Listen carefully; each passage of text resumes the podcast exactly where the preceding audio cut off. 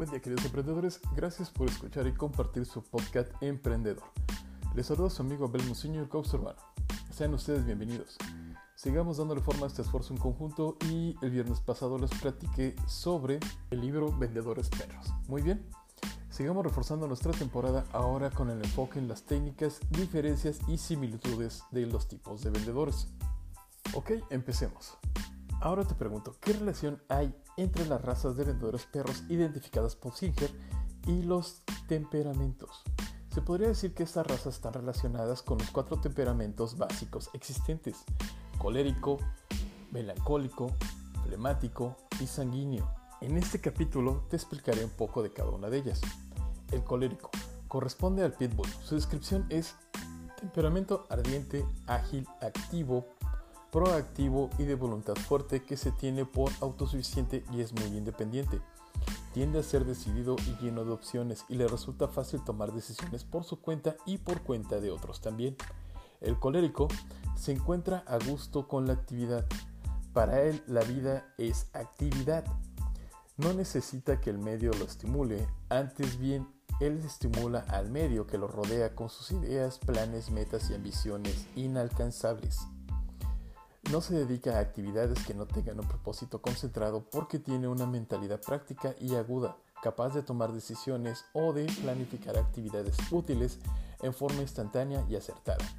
No vacila entre la presión de la opción ajena, sino que se adapta a posiciones definitivas frente a las cuestiones y con frecuencia aparece en organizaciones cruzadas contra alguna injusta social o alguna situación adversa.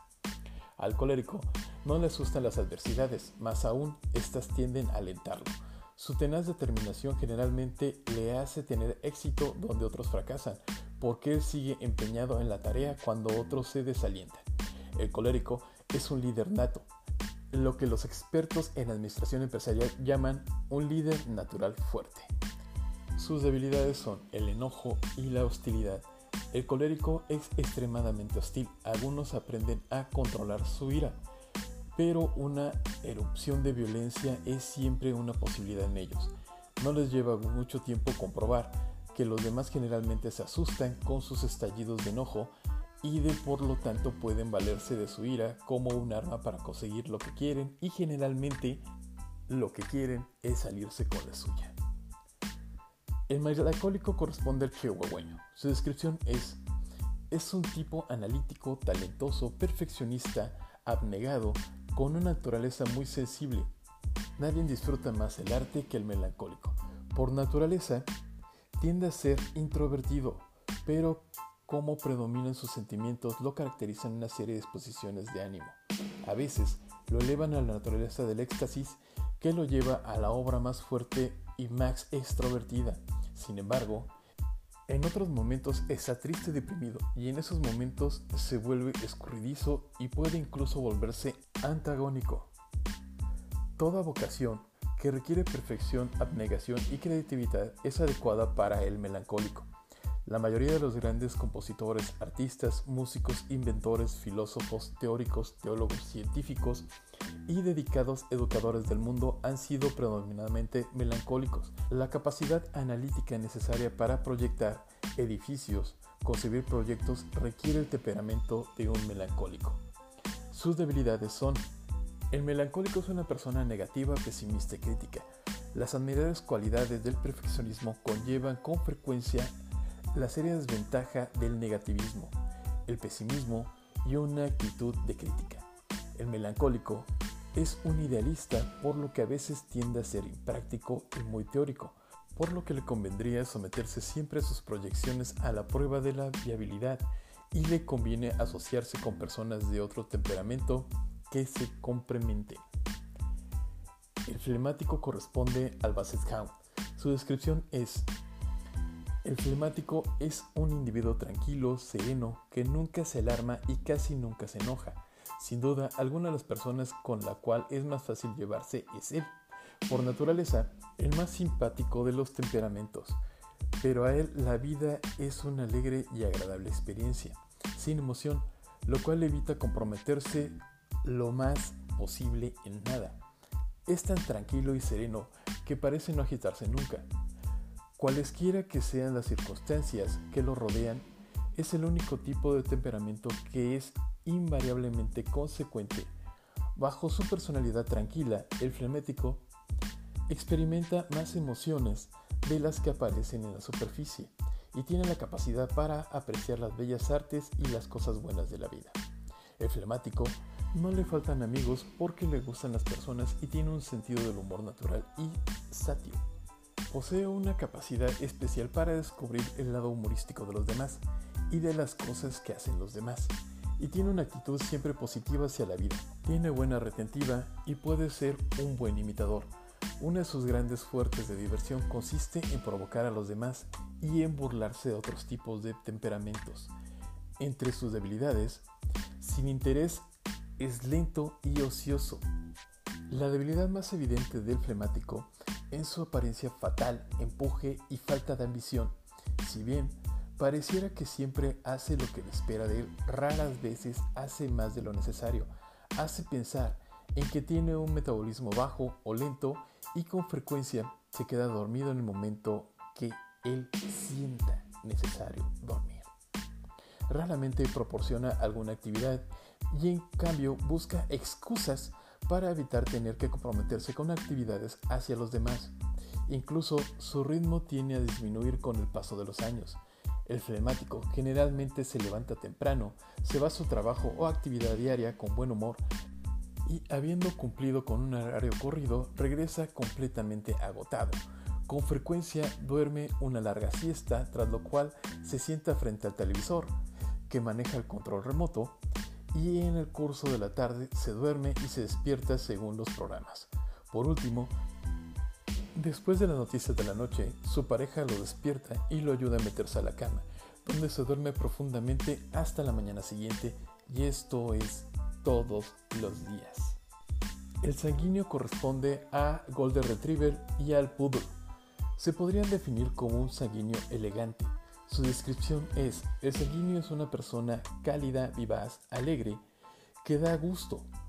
Por su naturaleza, es receptivo a las imprecisiones externas, se abre camino fácilmente con su corazón donde precisamente provoca una respuesta atropellada.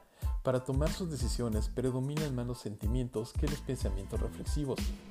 Es un súper extrovertido.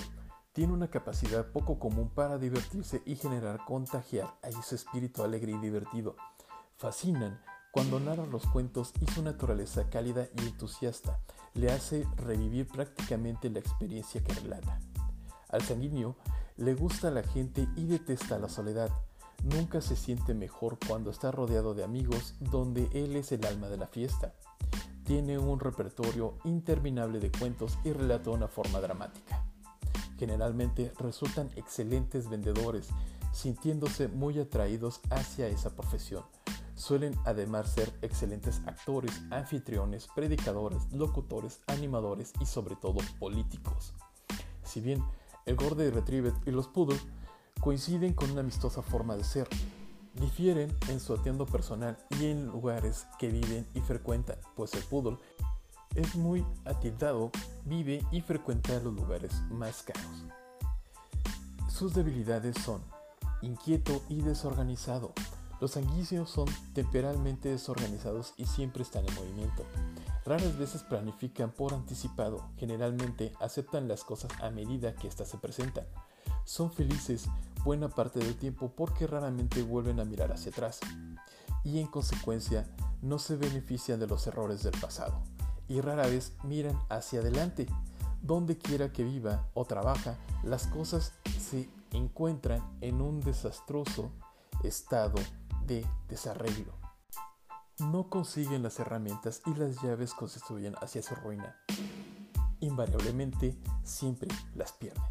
Dado a su ego, generalmente es exigente para vestirse, pero si sus amigos vieran la habitación donde se vistió pensarían que alguien ha sido víctima de una explosión.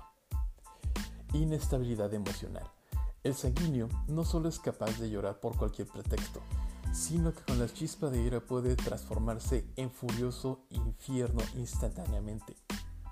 Hay algo consolador en su enojo, no guarda rencor. Una vez que ha desatado su furia, se olvida de la cuestión. los demás no, pero él sí. Por eso es el que no tiene úlceras, se las pasa a los demás. En la vida real no existen vendedores perros de raza pura, pues todos tenemos un temperamento dominante y un poco de todos los tipos.